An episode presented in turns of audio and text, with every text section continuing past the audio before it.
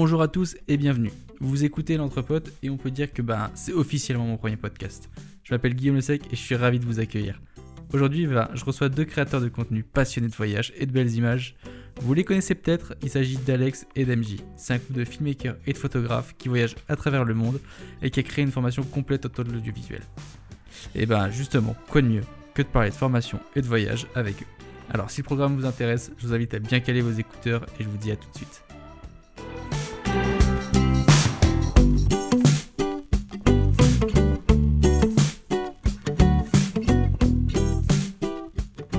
Salut Alex, salut MJ, merci d'avoir accepté cette invitation. Ben salut! Allô? Salut, salut, avec je sais pas combien de temps d'attente pour avoir réussi à démarrer ce podcast après des hauts et des bas magnifiques où l'enregistrement a planté, on a eu des petits soucis, il fallait forcément en parler pour le premier, c'est normal, c'est le premier. Mais en tout cas, je suis justement entre de bonnes compagnies avec vous. Et on va parler d'aujourd'hui un petit peu d'audiovisuel, mais avant tout, est-ce que vous pouvez déjà vous présenter? Oui, alors on est euh, Alex et MJ on the go, ou comme euh, les Français le disent, Alex et MJ on the go. Par euh, notre accent, vous comprendrez qu'on n'est pas européen, on n'est pas français, on est bel et bien canadien. Et euh, nous, on est euh, vidéaste, photographe à notre compte depuis environ euh, cinq ans maintenant. on a lancé le projet Alex IMJ On The Go. On fait de la vidéo majoritairement de voyage qu'on publie sur nos réseaux sociaux, mais on fait aussi beaucoup de corpo, donc des vidéos promo pour des clients. Et on a aussi une formation en ligne qui s'appelle Filmmakers On The Go, dans laquelle on enseigne l'art de la production vidéo en français. Et justement, ça tombe bien que vous parlez de la production audiovisuelle, puisqu'on va en parler. Mais avant tout, comment est-ce que vous êtes arrivé dans le monde de l'audiovisuel, dans ce milieu-là? Euh, en fait, on travaillait tous les deux en télévision il y a, il y a De ça, euh, déjà cinq ans. Cinq ans, ouais. Puis euh, on avait déjà une, une carrière en télévision. Puis euh, moi, j'étais une grande voyageuse. Alex, lui, c'était un grand entrepreneur, mais il était animateur télé à ce moment-là. Puis euh, il a vu une opportunité, tout simplement. On travaillait pour une émission euh, jeunesse qui, euh, qui faisait affaire avec beaucoup de YouTubers. Puis Alex, comme animateur, il n'avait pas le droit de toucher à grand-chose à cause au niveau des syndicats. Puis c'est quelqu'un qui avait envie de toucher un peu à tout. Euh, fait qu'il s'est dit, bon, je vais partir de mon propre projet, puis je vais inviter MJ là-dedans. Puis, euh, on va partir faire des vidéos de voyage, puis ça va me permettre d'être vraiment plus hands-on sur ce que je fais. Dans le fond, faut préciser qu'on avait des bons emplois, on était bien rémunérés, on avait tous les avantages sociaux, euh, on avait un condo euh, au centre-ville de Toronto, donc ça allait bien nos affaires, mais on avait le goût de, de vivre, Vivre autre chose. autre chose, de, de, de faire face à de nouveaux défis. Donc, c'est pourquoi j'ai j'ai approché MJ avec ce projet-là. Je pensais que ça allait être facile de la convaincre, mais au contraire, ça a pris quand même plusieurs mois de discussion avant qu'on décide de faire le saut. Mais ça a été en décembre 2015 qu'on a finalement décidé de tout quitter pour euh, ben, partir notre projet puis voir euh, ce que ça allait donner. Là, cinq ans plus tard, on est toujours en train de faire ça et les choses, euh, les choses vont bien. Et justement, vous avez, tu parles d'un projet, et ce projet, c'est justement d'avoir créé, je pense, votre formation qui s'appelle Filmmaker on the Go Pro.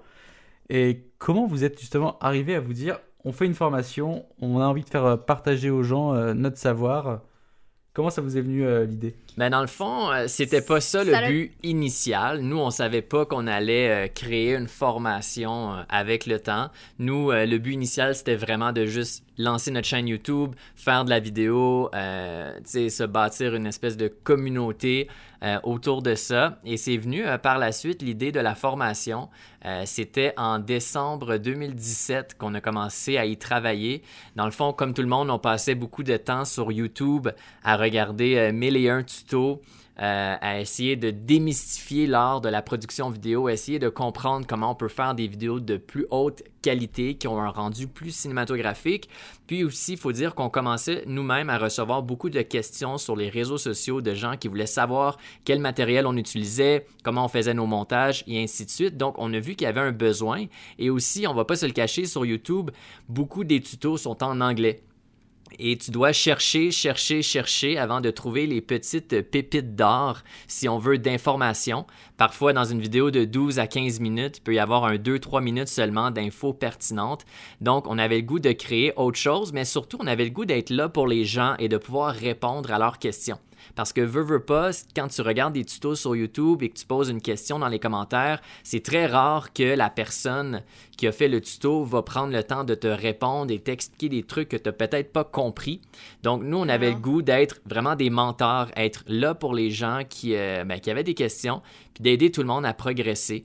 Donc, quand on a vu qu'il y avait euh, ce besoin-là et surtout ce manque-là, parce qu'au niveau de la formation audiovisuelle en anglais sur Internet, ça existait quand même déjà euh, aux États-Unis surtout, mais il n'y avait personne qui faisait ça en français encore. Donc, on a dit qu'on allait être les pionniers là-dedans. Puis euh, ben, c'est à ce moment-là qu'on a décidé de lancer euh, Filmmakers on the Go, qui aujourd'hui compte à peu près 750 membres dans notre formation pro et à peu près 200 à 300 membres dans les plus petites formations qu'on offre aussi maintenant. Donc on a à peu près 1000 francophones passionnés autour du monde qui suivent nos formations. Puis euh, ben, on adore ça. Et justement, tu dis vous êtes les pionniers un peu de la formation audiovisuelle en français. C'est le cas parce que quand moi j'ai cherché à me former, je suis passé par des organismes en France où c'était compliqué de trouver des bonnes formations. Des fois, c'était juste un petit truc, ça va être juste du première, ça va être un petit truc euh, en étalonnage, un petit truc à droite à gauche. Et vous, ça a été, je, crois, c'est arrivé sur une pub Facebook une pub YouTube où j'ai eu euh, la pop-up sur, euh, sur la formation Filmmaker on the Go.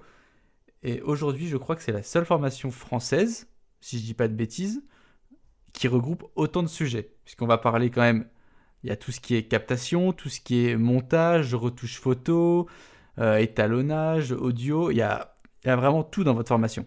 C'est certain que je pense au niveau de la du contenu, euh, oui, je pense qu'on est la plus complète. Il existe maintenant quelques formations aussi euh, françaises depuis qui se sont, euh, se sont ajoutées au lot. Euh, mais comme nous, ça fait presque deux ans, presque trois ans maintenant que la formation est lancée, c'est certain qu'on a pu accumuler beaucoup, beaucoup de contenu et on en ajoute aussi tous les mois. Donc, on est rendu à plus de 300 leçons, plus de 55 heures de contenu. Fait que je pense qu'au niveau, oui, de, contenu, on est définitivement celle qui est la plus complète et en avance sur les autres. On a aussi une super grosse communauté depuis donc euh, ça, ça donne une grosse valeur à notre formation en même temps. Puis il faut dire qu'on n'est pas les seuls coachs dans cette formation. On a commencé juste MJ et moi, mais avec le temps, on a ajouté d'autres gens aussi qui enseignent soit euh, d'autres logiciels comme DaVinci Resolve, Final Cut. On a un ingénieur du son qui enseigne tout un module complet sur le son en post-production. Donc, on a ajouté des, professionnels, d'autres professionnels euh, à la formation pour rendre l'expérience encore plus complète pour les membres. Donc, donc ouais, c'est un beau projet, mais qui est en constante évolution parce que, veux, veux pas, il y a toujours quelque chose à apprendre. Donc, nous, ben, pour pour que ce soit justement la formation la plus complète qu'on puisse offrir, ben, on ajoute euh, du nouveau contenu euh, tous les mois. Donc tous les mois, euh, ça ne cesse de grandir. Et puis comme vous le dites justement, c'est un contenu aussi de c'est communautaire puisque le groupe Facebook qui a été créé par vous suite à la formation, aussi bien si vous vous êtes disponible à nous répondre quand on a des questions, mais aussi entre nous, on se répond, on interagit tous ensemble et ça aide beaucoup à progresser puisqu'on a tous un œil vraiment différent euh, au, niveau de, la vidéo, même au niveau euh, des contenus qu'on propose, même quand on a besoin de connaître quelque chose sur un boîtier, sur euh, du matériel, il y a toujours un retour et ça c'est franchement vraiment un gros plus à la formation. Ouais, c'est fantastique parce que nous, c'est certain qu'on ne connaît pas tout de tout, dans le sens que nous, on peut utiliser certains matériels, euh, une caméra particulière que quelqu'un d'autre va pas utiliser, cette personne-là va utiliser autre chose, mais il y a toujours quelqu'un dans le groupe qui va avoir la, il va pouvoir t'aider puis te conseiller parce que lui, il va travailler avec d'autres matériels que nous. Exact. Donc, euh, c'est, je pense, une des, des, plus grosses valeurs ajoutées à la formation, c'est que justement, c'est une communauté. Donc, tout le monde, euh, ben, tous les jours, en tout cas, il y a des nouvelles vidéos qui sont publiés dans le groupe.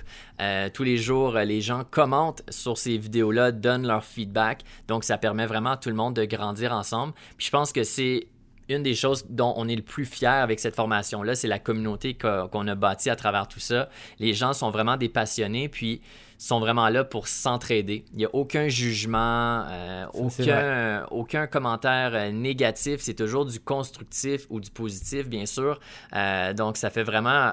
Ça fait que c'est un environnement qui est, qui est plaisant et on se sent bien à l'intérieur de ce groupe-là aussi.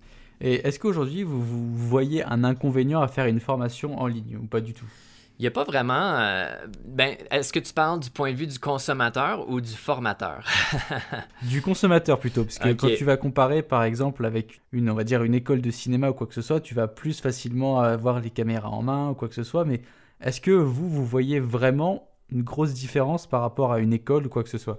En fait, je pense qu'il y a beaucoup plus d'avantages que de désavantages. Le seul désavantage réel que je peux imaginer, c'est que peu importe l'industrie, euh, il va y avoir plusieurs formations de disponibles, ce qui fait qu'il faut vraiment faire ses recherches et choisir la bonne formation pour ses besoins. On veut s'assurer que de un, la formation euh, ben, soit bien reçue par les autres membres, euh, que le formateur soit présent et disponible, soit un bon mentor pour ses, ses élèves.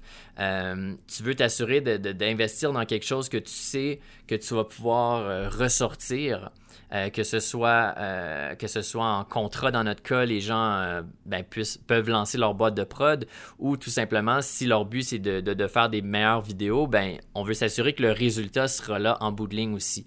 Donc, je pense que le seul désavantage, c'est de bien faire sa recherche à travers toutes les options qui sont disponibles sur le marché. mais sinon, à part de ça, je pense qu'une formation en ligne, ce n'est que du positif. C'est moins cher qu'une formation au privé. Ça, c'est vrai. Euh, beaucoup moins cher, en fait. Euh, deuxièmement, tu peux le faire euh, sur ton propre temps. Donc, tu choisis l'heure, les journées, le jour de la semaine, bref, où tu veux suivre la formation, ben, tu es libre de tout choisir ça. Tandis qu'une formation privée, ben, tu dois être un peu comment dire, tu es un peu pris avec l'horaire qui t'est proposé. Euh, puis sinon, l'autre gros avantage, c'est le fait que tu as toutes les informations sous le même toit. Et ça, c'est fantastique, surtout pour les débutants. Euh, sur YouTube, euh, YouTube, c'est une ressource fantastique, infinie d'informations. Mais encore une fois, quand on commence, on ne sait pas nécessairement par où commencer quelle information rechercher, qu'est-ce que j'ai de besoin comme info, quelle chaîne me propose des infos qui sont vraiment pertinentes. Euh, tandis qu'avec une formation, ben, si tu commences, ben, tu, tu, oui, tu payes un petit frais, mais par la suite, tu as accès à une structure, chose que tu n'as pas vraiment sur YouTube.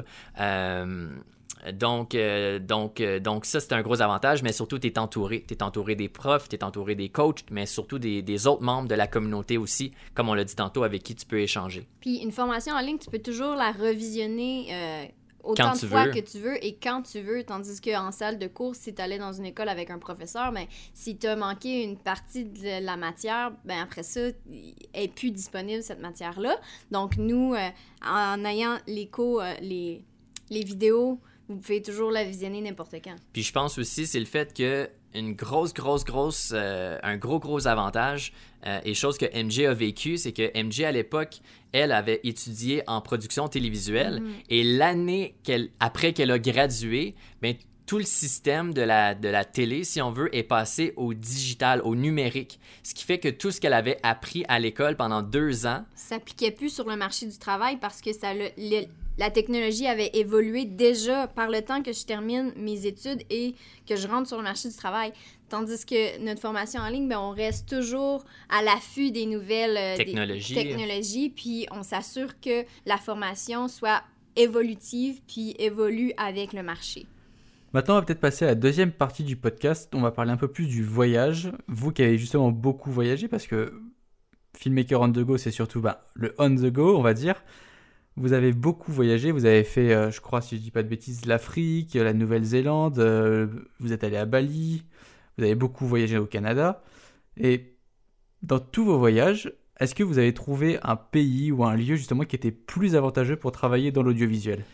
Nous, quand on voyage, on fait beaucoup ce qu'on appelle des échanges de services. ce qui veut dire qu'on va proposer nos services de photographe vidéaste à des entreprises majoritairement dans l'industrie du tourisme euh, en échange, euh, échange d'activités gratuites. Donc, on va faire une activité, par exemple un saut en parachute, et en échange, on va produire une vidéo qu'on va publier soit sur nos réseaux sociaux ou une vidéo promo pour l'entreprise.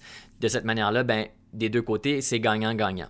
Euh, ce qu'on a remarqué, c'est que c'est beaucoup plus facile d'approcher les entreprises dans les pays qui sont développés, si on veut, parce que c'est moins. On dirait que l'argent est moins. Comment dire C'est.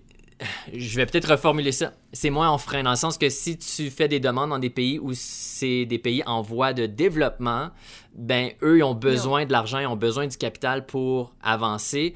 Euh, ils n'ont pas nécessairement besoin d'une vidéo tout de suite. Mhm. Donc, euh, pour nous, approcher des, entreprises, par exemple en Nouvelle-Zélande, en Australie, euh, au Canada, en France, etc., c'est beaucoup plus facile que d'approcher des entreprises au Sri Lanka, par exemple. Au Vietnam. Au Vietnam.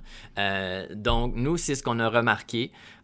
Puis nous, dans le fond, comment on s'y prend pour approcher des entreprises quand on est sur la route, c'est qu'on va tout simplement envoyer des courriels. Euh, aussi simple que ça, leur proposer, euh, ben, leur montrer ce qu'on a à offrir, premièrement, qui est euh, de soit produire du contenu pour nos propres réseaux sociaux ou soit produire du contenu qui est plus exclusif à, eux. puis ensuite, ben, on leur dit ce qu'on s'attend en retour, qui est soit de faire une activité ou un voyage gratuit, etc. Puis ça, on l'a découvert quand même très, très tôt dans notre, dans notre projet. Ça faisait trois mois à peine qu'on avait lancé Alex et MG on the go. Mm-hmm. On était en Nouvelle-Zélande. Euh, on avait besoin d'économiser un peu d'argent parce qu'on réalisait que notre voyage commençait à nous coûter un peu plus cher qu'on l'avait euh, estimé. Donc, euh, on a commencé à envoyer différents courriels à des entreprises locales en Nouvelle-Zélande pour leur proposer nos services. Puis, il y a une entreprise qui nous a répondu après quelques jours qui s'appelle Flying Kiwi. Puis, dans le fond, c'est une agence de voyage organisée et eux nous ont proposé un voyage gratuit de 8 jours c'était une valeur d'environ 500 dollars par personne. Puis en échange, ben, nous, on leur a produit une vidéo promo pour leur entreprise. Euh, fait qu'on a pu voyager gratuitement pendant huit jours, héberger, nourrir, activités et tout. Puis en échange, on leur a produit une vidéo promo. Euh, nous, ça faisait notre affaire parce que ça nous permettait d'économiser des sous sur le voyage, mais ça nous a aussi permis de commencer et de bâtir notre portfolio. Fait que ça a été un super bel échange. Oui, puisque c'est vrai que faire ton, faire ton portfolio, c'est vraiment ce qu'il y a de plus compliqué au tout début quand tu commences. C'est des fois trouver soit l'inspiration pour prendre, prendre des photos, même créer des vidéos. C'est sûr que d'aller voir une entreprise, leur dire, entre guillemets, faire du free-to-fee, c'est ce qu'il y a de, plus pratique aujourd'hui. Euh, puis ça a tellement bien été que tu vois, cette entreprise-là nous ont référé à une autre agence de voyage, mais cette fois-ci en Afrique. Et avec ben, cette, euh, cette agence-là, on a pu négocier un 30 jours de voyage gratuit en échange de vidéos qu'on allait publier sur nos réseaux sociaux à nous. Et là, contrairement à ce que beaucoup de gens pensent, on avait très très peu d'abonnés à ce moment-là. On avait moins de 3000 abonnés sur nos réseaux sociaux, euh, mais quand même, ils nous ont, euh, nous ont offert un voyage d'une valeur de 5000 dollars à peu près, euh, mm-hmm. dollars canadiens par personne. Donc, une valeur de 10 000 dollars total pour les deux en échange d'une dizaine de vidéos qu'on a publiées sur nos réseaux sociaux. donc, ça prouve que tu n'as pas besoin d'avoir un million d'abonnés ou si pas plus, pour avoir des échanges comme ceux-ci. Suffit d'envoyer des courriels, de, de, de, de, demander, puis vous allez voir, oui, vous allez recevoir des non, mais vous allez aussi recevoir des oui. Puis c'est sûr que pour maximiser nos chances de réussite, euh, on approche toujours des compagnies un peu plus locales. Euh, on laisse faire les grosses, grosses euh, corporatives. on va plus dans le local, les petites compagnies, les petites agences de touristique. puis ça nous, ça nous aide à ce que ça fonctionne parce que souvent, c'est ces compagnies-là qui ont un besoin en termes de vidéo et de visibilité. C'est certain que là, en ce moment, avec la COVID-19, euh, ça, ça, change les choses un peu. C'est pas pareil comme il y a même de ça un an passé. Euh, cette année, tu vois, on est resté au Canada et on a profité d'être dans notre pays pour vraiment faire des projets corpaux, donc avoir des clients payants qui nous payent pour euh, nos services. Euh, puis ça, ben, c'est souvent le type de projet qu'on va faire au Canada seulement. Quand il y a vraiment un échange d'argent et non un échange de services, on va plutôt se concentrer sur le marché canadien, tout simplement parce que c'est plus simple d'un point de vue visa et tout. Euh, on se complique pas la vie. Euh, on fait tous nos projets payants euh, corpo au Canada. Pour continuer un peu dans, dans l'esprit du podcast, est-ce que dans tout ça, vous avez quand même vécu des, des, je suppose, des très bonnes choses, mais quel a été pour vous votre meilleur souvenir? Mais on en a deux.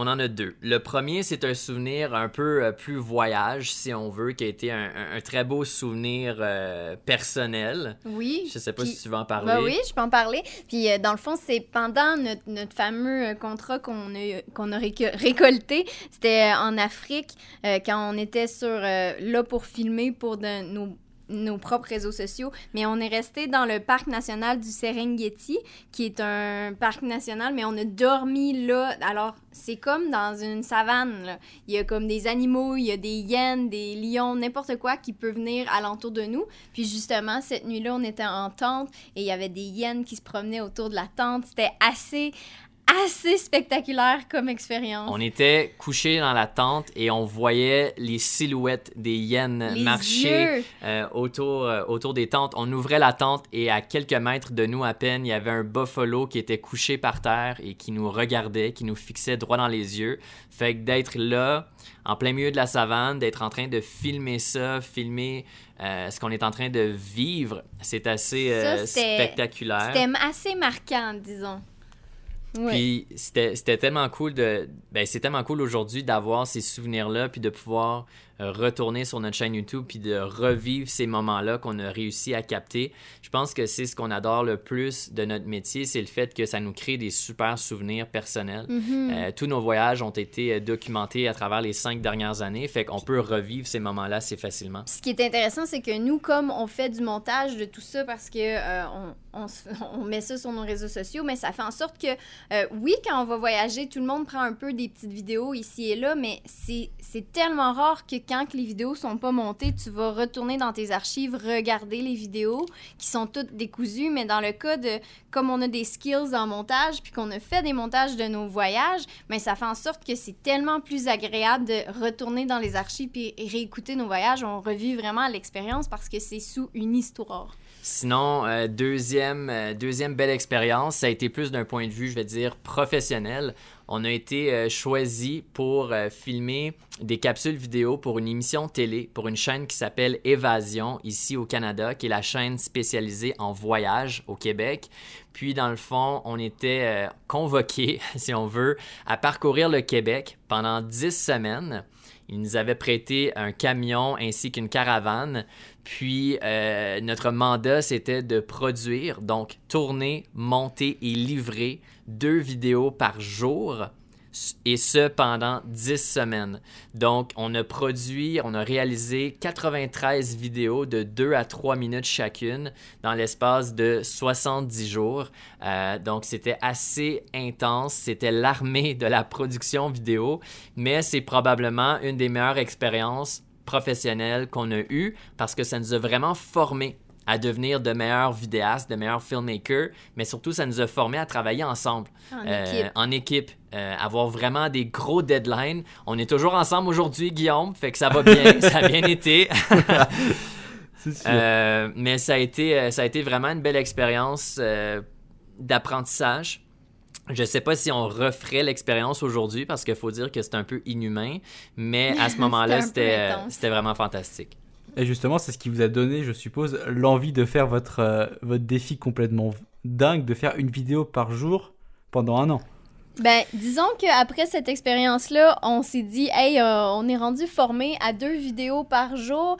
Je pense qu'on est capable de faire une vidéo par jour. Ouais. Fait que- On, on a quand même, euh, c'était moins intense de ce niveau-là, mais ça durait plus longtemps parce que ça durait un an. Pour mettre les gens en contexte, euh, qui nous connaissent peut-être pas, en janvier 2019, on a décidé de produire une vidéo par jour, tous les jours, pendant 365 jours.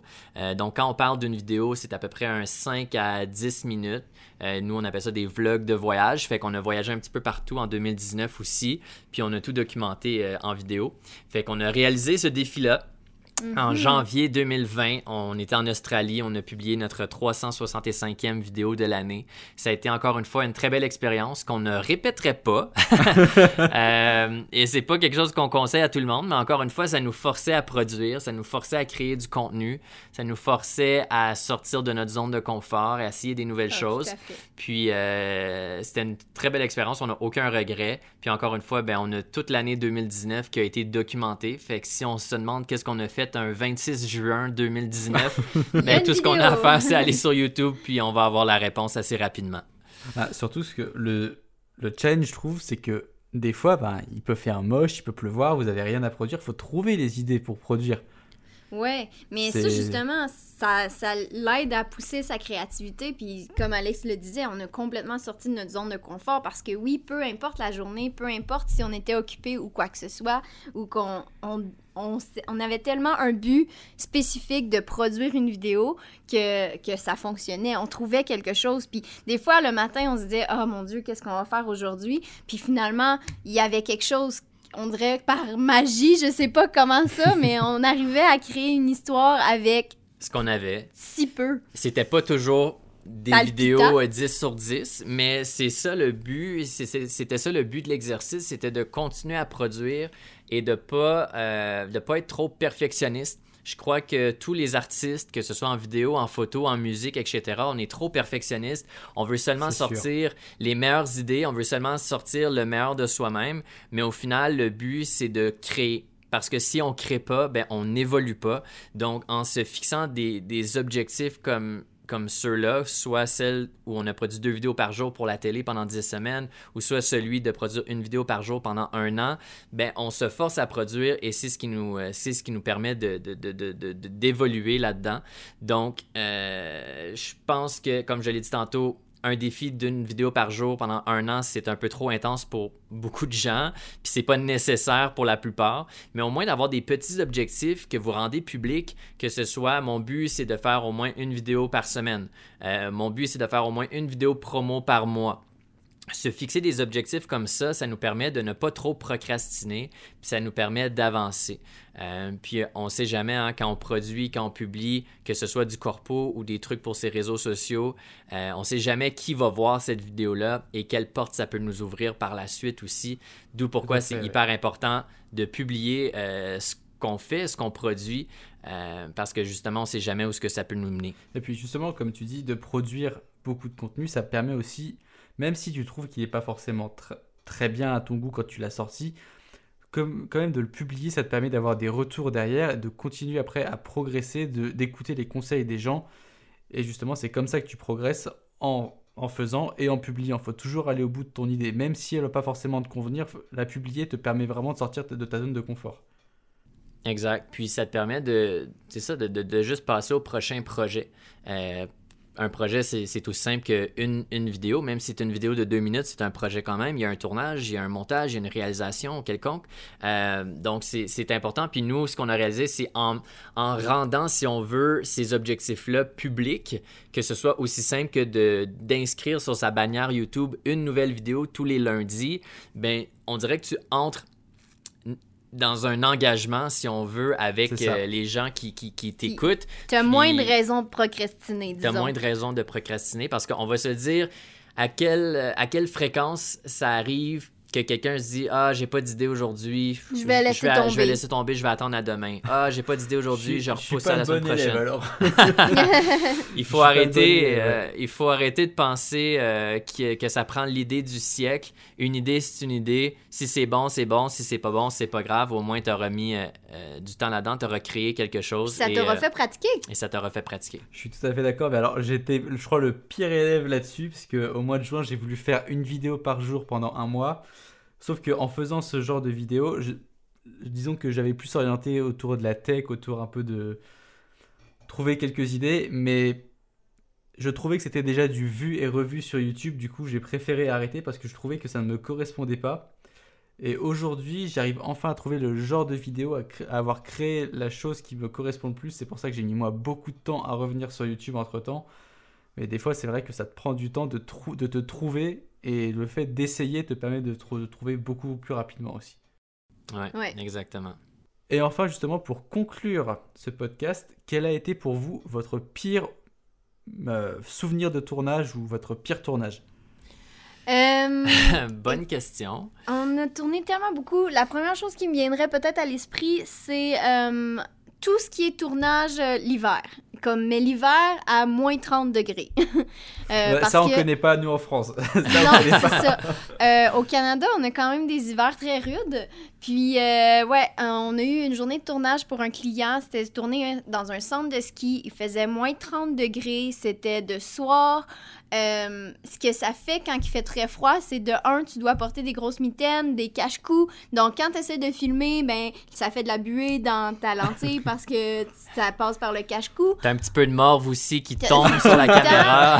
T'as des grosses mitaines, donc c'est très difficile. Les batteries meurent vite. euh, c'est vraiment. euh, C'est vraiment très, très difficile de filmer euh, l'hiver. Comme on mais dit au- ici, Dans le froid. c'est de la crise de grosse marde. Ouais, vraiment. euh, C'est vraiment, c'est vraiment, c'est vraiment pas plaisant.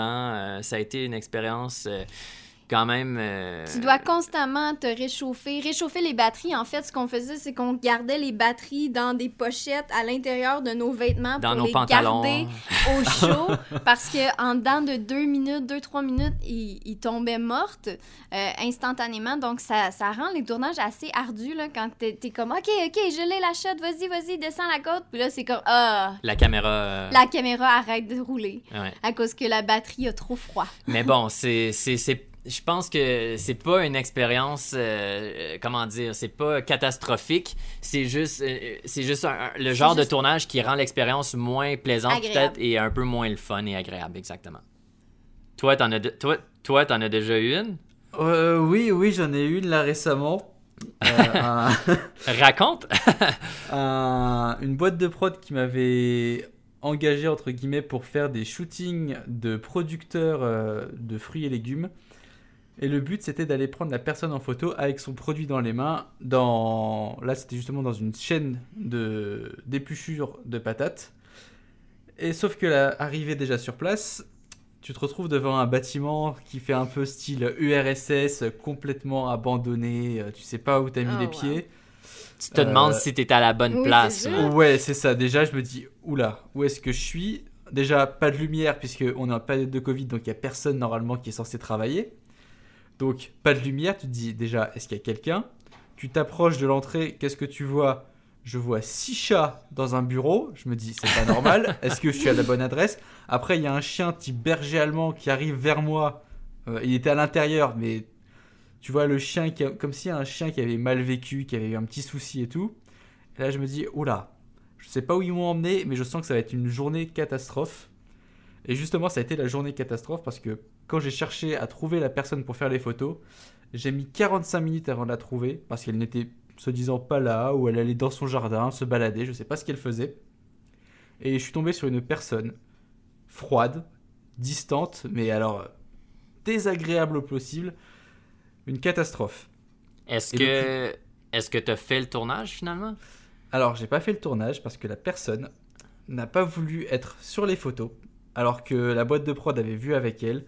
Donc, je devais être entre la boîte de prod, la personne, euh, discuter en, tout le monde ensemble au même endroit, dans une, euh, une ambiance un peu, un peu glauque, dans un, dans un endroit humide, sombre, euh, un- déjà un peu insalubre aussi, donc c'était pas forcément très agréable. Euh, le- la première chose que je me suis dit, c'est j'ai hâte que ça se finisse pour que je puisse partir, puisque j'étais vraiment pas bien. Mais est-ce que t'as été payé ou non pour ton temps?